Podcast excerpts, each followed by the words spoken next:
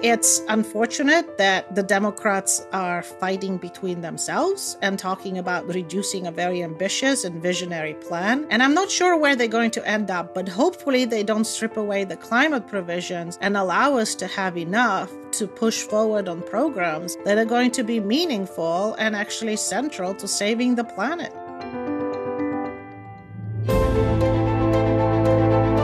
Welcome to Let's Talk Change. Human history is a long series of adaptations to disruptive change. The impact of innovation and scalability of today's technologies is powerful. They either deteriorate or improve living conditions on Earth. In this podcast series, we sit down with decision makers, innovators, experts, and visionaries to discuss how technologies, business innovations, policies, and improved communication can drive the change we need to amplify sustainable behavior in business and politics for the benefit of the people and the planet. My name is David Wortmann. It's time again to do an update on the state of climate policies and the energy transition in the USA. It has been 10 months since Joe Biden's inauguration as President of the United States. What has happened since then? Has he started to execute on his ambitious climate policies and energy transition programs? What is the current status and what are the main roadblocks? I have talked to Angelina Galiteva. Angelina is head of the board of the California Independent System Operator, CAISO, and she's one of the most powerful and influential energy executives in the United States. Last time I talked to her in this podcast series was in March, right after the power outages in Texas. Therefore, I have asked her if, in terms of energy security, everything is back on track again, or if there are more challenges down the road, considering the very dry summer in parts of the United States and the upcoming winter season. At last, we also talk briefly about how the United States is preparing for the International Climate Summit in Glasgow. So please enjoy this episode of Let's Talk Change with Angelina Galiteva. Good morning, Angelina. Good evening to you from California. Yes, my kids are still in bed. Your kids should be soon in bed. We have a nine hour difference. Thank you very much making the time this morning. My pleasure. So, last time we talked, Angelina, was in March. It really has been that long. And back then we discussed that we should talk again in the summer. But uh, we were very busy here in Germany as well. We had a general election. You had a quite, let's say, quiet summer, I would say, at least from what I observed from Europe. Over here, you didn't have any power outages like you had in Texas earlier this year. What are the updates? Is there anything major happening? What has happened since March this year? Well, I wish I could tell you that we had a very quiet summer, which we didn't. We probably had one of the hottest summers on record in California. We had a lot of fires in the West, which was a problem in terms of operating the grid because of the large transfers had to be either reduced or completely shut down because the fires were too close to the transmission lines. So that, of course, causes operational issues. We didn't have rolling blackouts like we had the summer before, but we came really close in early June June, which made us very nervous for the okay. rest of the summer. But we were able to hold it together and it was okay despite the fact that it was so hot. We had so many fires and it's been extremely dry. All of the reservoirs are really at historic lows and it looks like we're going to have another dry winter. So next summer is going to be pretty challenging as well. I mean, climate change is upon us. We feel it, we know it, and the fact that we made fossil choices is going to be a situation that we're all going to be paying the price for point in case, the beautiful Huntington Beach where we live had an oil leak, which caused a very major problem. All the beaches are shut down. My daughter, who surfs, cannot go surfing. It was an ecological disaster, and it's because one of the pipes burst from the oil rigs outside of the coast and caused a massive spill that actually shut the air show and has shut our beaches. Well, if California has to shut down beaches, this really tragedy. But it looks like that the energy system is really under stress as well because of the dry summer, of the upcoming dry winter. But there's even more reason now to put some speed into the increase of renewable energy. I have a few things on my notes here, but maybe you let us know what are the major points the Joe Biden administration has been able to tackle the last couple of weeks and months in terms of policy initiatives. Well, in terms of policy initiatives, the very optimistic position of the Biden administration not to ignore climate change, but to go back to dealing with climate and acknowledging that we have a problem as a global society and we need to decarbonize. And he has a goal of deep decarbonization by 2035, which is extremely ambitious, but it's good to have ambitious goals. Whether we'll be able to achieve it is a different story, but if people embrace it, at least we'll be moving forward. I know that in California, and throughout the West, we're making progress. Most of the states now have deep decarbonization policies and initiatives based on 100% renewable energy scenarios and are pushing forward on those. So that's very, very positive. On the very, very good news, we did achieve 94.5% of renewable energy operation on the grid this spring, and that was without any nuclear. The last remaining nuclear power station was down for maintenance, so it was just pure solar, wind, hydro combination, and some geothermal. So that was fantastic. So the grid can handle it. But this was in California, right? This was in California, but others have gotten to those results too with wind. They've done it in mid America, so that has happened as well. I think, though, we've discovered something which many of our countries, including Germany, which are pushing to very deep decarbonization. The challenge is going to be reaching those high percentages of 95 and 100% 24 7. And I don't think we've figured out how to deal with the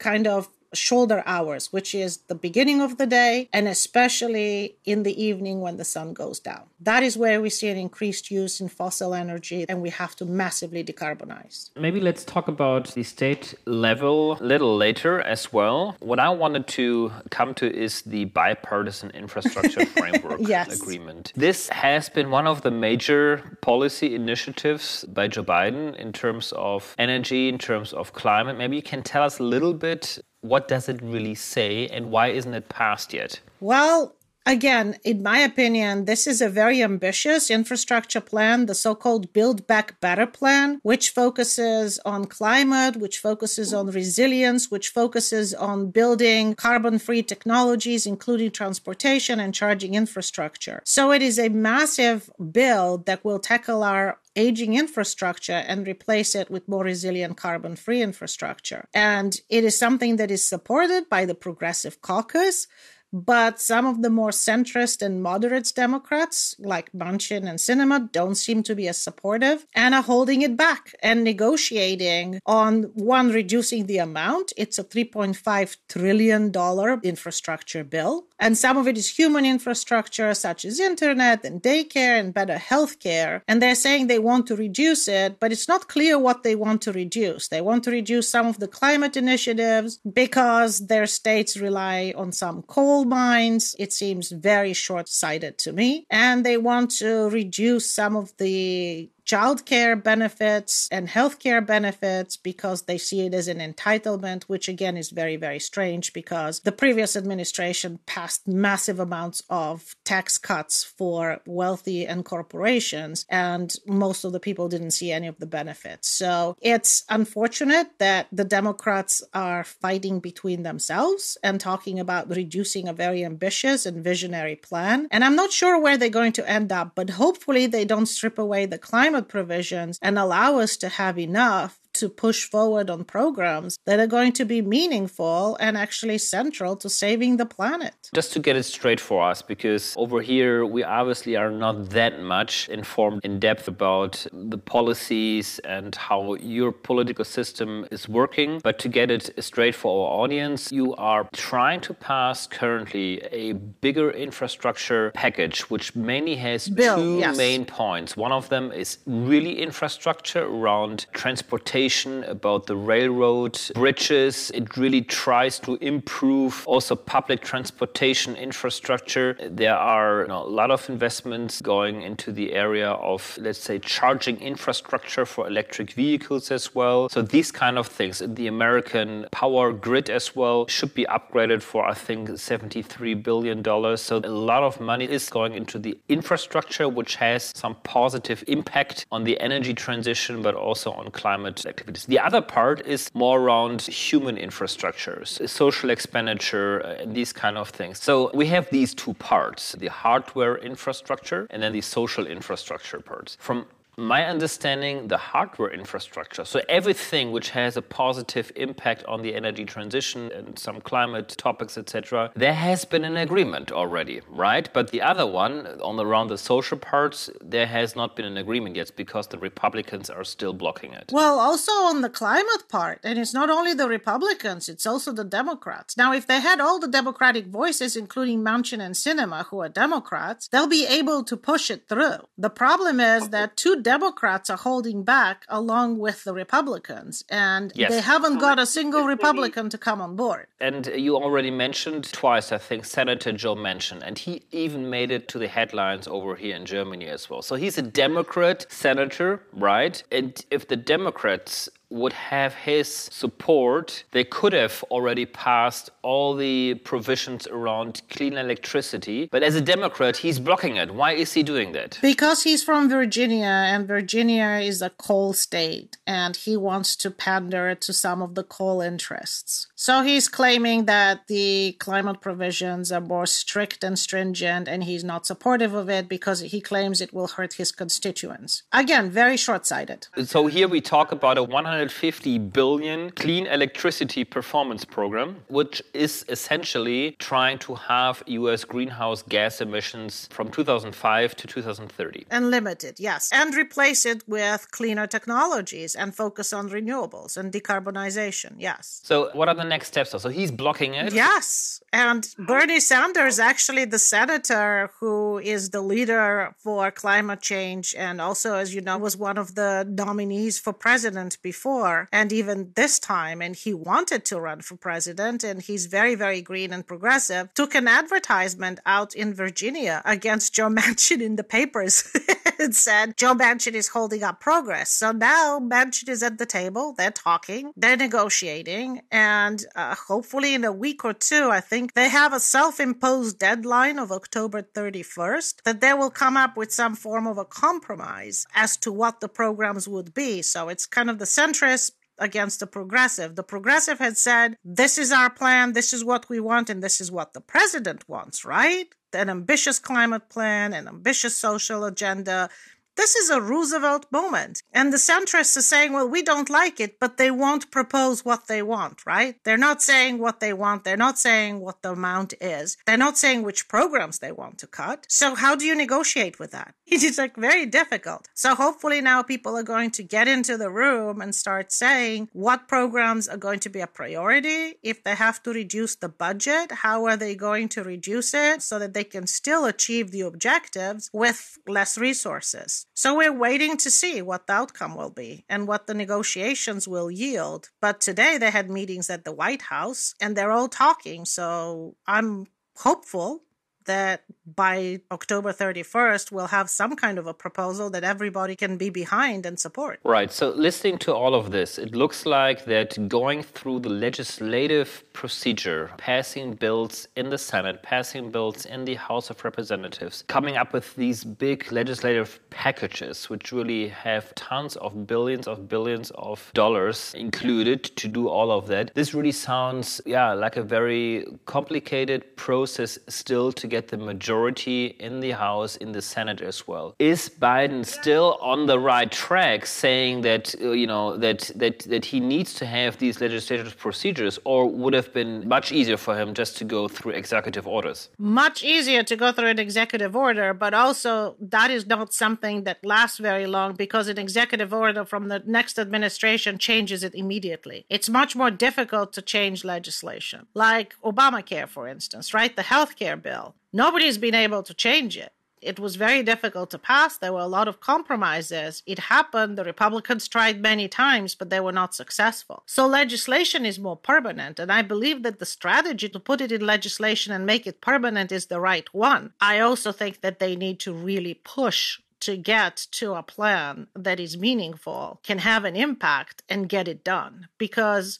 in 2022, they may lose the House and the Senate, and they won't have the trifecta that they have now, which is Democratic control, not very large, small, but still Democratic control of the House, Senate, and the White House. Okay, so Biden is really a lot under pressure. He's still going through the right strategy, you're saying, not using the executive orders. We talked about it in our last discussion in March as well. So you're still saying that he's doing it uh, right on that front. But apart from from this infrastructure package we just talked about and the Clean Electricity Performance Program, which is sort of part of that, the US administration also has published just a few days ago a roadmap to build a climate resilient economy. So this is more or less like a wish list, right? Exactly. It is more like a wish list, like this is where we would like to go and this is why we need to do it to garner more support for the larger package, which is the infrastructure package, because it's infrastructure that will get us to the wish list and what their priorities for funding are going to be. And we need to be focusing on mitigation and long term adaptation as well. So we have elections, at least of part of the Senate and part of the House next year in 2022. And now still Biden has published this roadmap, which is very ambitious and tries to repeat some of the objectives, or a lot of the objectives he has been running on, right? On 100% clean electricity until 2035, but also phasing out the combustion engine, etc. So this is out there, right? Is this something where the Republicans will actually do their election platform against it? Or do you see some more unity now and that this ambitious program still has a chance to pass the House and the Senate next year, even if the majorities are changing? I am not sure if the majorities change if they will pass. The Republicans, as you know, most of them deny that climate change is caused by humans. They think it's just natural and it swings back and forth, and this is not anything to be seriously concerned about. But many of them will be quiet. They won't openly protest against it because they also see that public sentiment and public opinion is changing in favor of renewables, is changing in favor of cleaner vehicles, is changing in favor of customers having their own solar on their house, their own storage, and charging an electric vehicle. And they also see the fact that customers and their constituents like to be energy independent and they see energy independence in renewables a lot more than they see it in gasoline and combustion engines. And also, the younger population, especially everywhere in the world, is keenly aware that emissions from power plants and from cars are the largest contributors to climate change. The younger population is embracing cleaner vehicles, electric vehicles, and being able to generate their own energy. And also, those companies, the renewable energy companies, are becoming powerful players. They're making lots of money. And they have now established operations in most of the states where Republicans are as well. So they're being very careful about being anti climate and anti business. They may be anti climate, but they're pro business. they're going to support the renewable energy businesses that are developing and growing in their states and not openly oppose them, but they're also going to pay lip service to we need natural natural gas and we need coal because the coal miners and the jobs. So I think the counterpoint that the Biden administration has put forward in saying that Build Back Better needs to be done with good jobs, good green jobs, and good union jobs is a very powerful message as well. But he needs to deliver. He really needs to deliver because when they start pushing these programs forward, they also need to have labor standards, they need to have operational standards, and they need to ensure that everything is built up to code. So a lot of the codes and standards have to change as well to adapt to the new reality. And I don't see that happening yet. Well, before we talk a little bit about the state level, a few other things. No, even on the federal level, this is not happening, yeah. especially on the federal level. I mean, if you're going to have an ambitious program of electric vehicle infrastructure nationwide, you need to have standards that actually cover all of the infrastructure, high speed charging. All of them are very, very different, and all of them touch the infrastructure for energy delivery and distribution. So you've got to make sure that you do it in a way that's safe and doesn't cause a ripple effect throughout the grid. Well, I think that's something which needs to be shared as well, right? Yes, that, it's a blind spot. Yes, and that in the US, the responsibility of a lot of the policies, infrastructure, etc., which are relevant for the energy transition, are actually part of the responsibility of the state level. Some of it, yes, but if you're going to have an electric vehicle charger manufacturer have to, you know, comply with different standards in every state and sometimes different standards in every county, it becomes very, very difficult. We had that with the solar program. You would have thought we learned the lesson to standardize from the beginning, but we're still making the same mistakes. They're learning there's no universal standards for installation of, you know, the 60 kW charging stations and the larger ones. It's something that I think is a work in progress. So a lot of that is policy development now, which we we have talked about, but a lot of that is also executions. Did Biden already fill up all the main and key positions for energy transition, transport transition, climate policies? Some of them are filled, some of them are still being filled, but from what I'm hearing from people on the ground, even if the top position is filled, the support staff is not there. So it's taking a long time for the wheels to turn. There needs to be a lot of collaboration between the Department of Energy, the Department of Transportation, the Environmental Protection Agency, and it's very, very bureaucratic and very slow, especially since the previous administration focused on destroying a lot of the departments that were focused on climate, that were focused on clean energy, and they completely gutted the EPA, the Environmental Protection Agency. So it's been slower, and maybe because of COVID as well, the circumstances have been difficult. People are working from home. It's hard to get folks to move. Many of them are working remotely and still haven't moved to Washington. And some of them left the jobs before they even moved to Washington just because the frustration level is so high. So it's not an easy process. It's going to take time. And I fear that we're up against 2022, and 2022 is going to be an election year. They need to start registering some big wins very quickly so that they can have momentum going into 2022. Right now, Biden is slipping in the polls, some of it because of COVID, and that was unforeseeable. We thought it would be over, but then the Delta variant brought us back into shutdowns over the summer, and it has extended completely reopening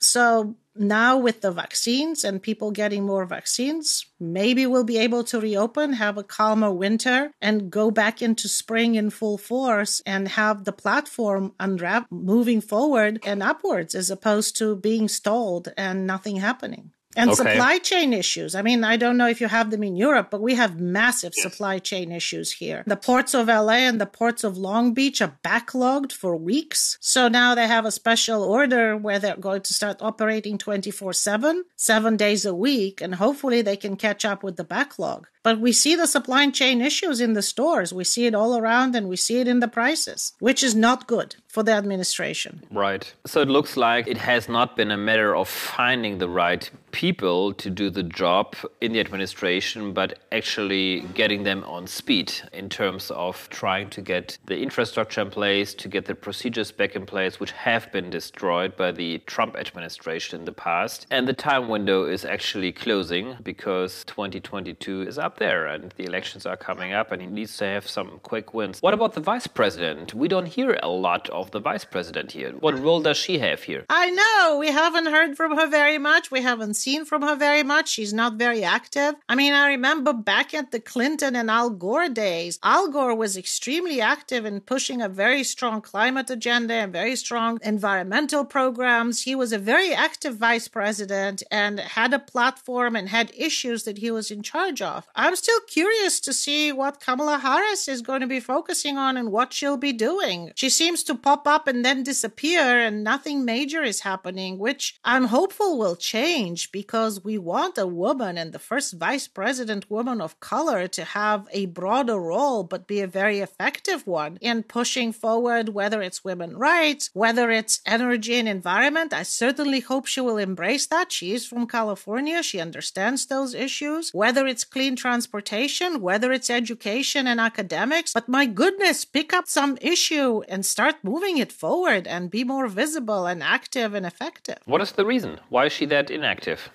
I don't know. I would never have thought that she would be as inactive as she is. I don't think anybody is stopping her. Maybe she's unsure of herself. Maybe she also doesn't have all of the people that she wants having moved to Washington and being able to participate fully because of COVID. I don't know, but I'm hoping it changes and it changes really fast. You know, I had great hopes for her. She's from California. She's supposed to be very progressive on all the issues we care about. Yeah. So, talking about California, last time in March, you told me that you had a big rollout of storage because obviously you need storage, like everyone else needs storage you know, with a high penetration of renewable energy. Has this market rollout worked? You mentioned something around 1.2 gigawatt, which was supposed to be installed until the summer. Did this actually happen? Not quite. We had supply chain issues. Several ships from China caught fire and the batteries burned, apparently. And also, they had some labor shortages. So not everything was installed, but about 900 megawatts was installed. And it made a huge difference this summer. And more is coming online. But I think also one of the other benefits that happened as a result of storage is that now we have more experience with storage and the capabilities and the benefits that it can bring. And so dispatching it at the right time and charging the batteries in such a way so you can optimize operations is key. What we were relying on in the summers before was a lot of the storage that's behind the meter that has actually been installed to benefit the customer.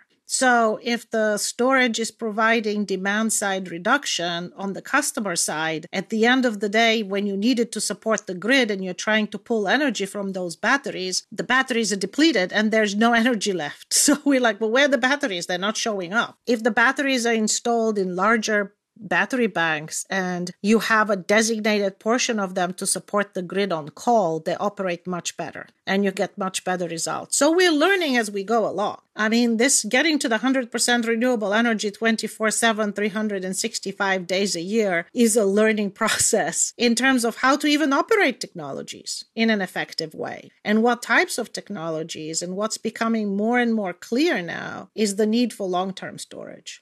Batteries are excellent for those ramps up and down, maybe two or three hour intervals as well. But when you go into longer intervals of load shifting, or you go into multi days of where there's no solar radiation and there's not enough energy to charge the batteries, then how do you deal with those situations? So planning longer term on how to get to the 100% renewables and be able to ride through the night, be able to ride through the ramps, which are extremely steep and very aggressive at the end of the day. We're at 20,000 megawatts for four hours every day at the end of the day. Batteries are coming in to help with that, but it's mostly met by gas at this stage of the game. So we have to decarbonize fuels as well or come up with long term storage that is effective. Angelina, you are head of the of one of the largest grid operator in the United States, of the California Independent System Operator. You mentioned in the beginning of our discussion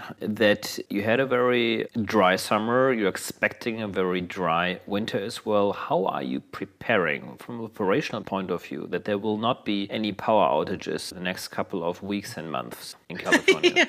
With careful planning, and I wish I could say that we have 100% guarantees, but you never have 100% guarantees in the energy sector. So in the summers, we hope that we don't have fires because if you have fires that take out your power lines that go north and south, then we cannot pull hydro from the Pacific Northwest, whether it's Oregon, Washington, or even all the way up to Canada. So those fires which we had this summer in Oregon had never been seen before. Having to turn down the Pacific Intertie, which is 5,000 megawatts, and not have access to that hydro was very critical for us. So we're trying to make those interties more resilient. We're trying to develop offshore wind, which is a very exciting proposition for us, and we're going to be collaborating with the Pacific Northwest states on that as well. What we're hopeful for is that the Pacific Northwest seems to be getting more rainfall So having access to their hydro is like Europe having access to Norway, right? Even though Norway had issues this summer as well. We're all going to have to deal with a planet that maybe is not going to have as much hydropower as we originally thought possible. Again, a greater need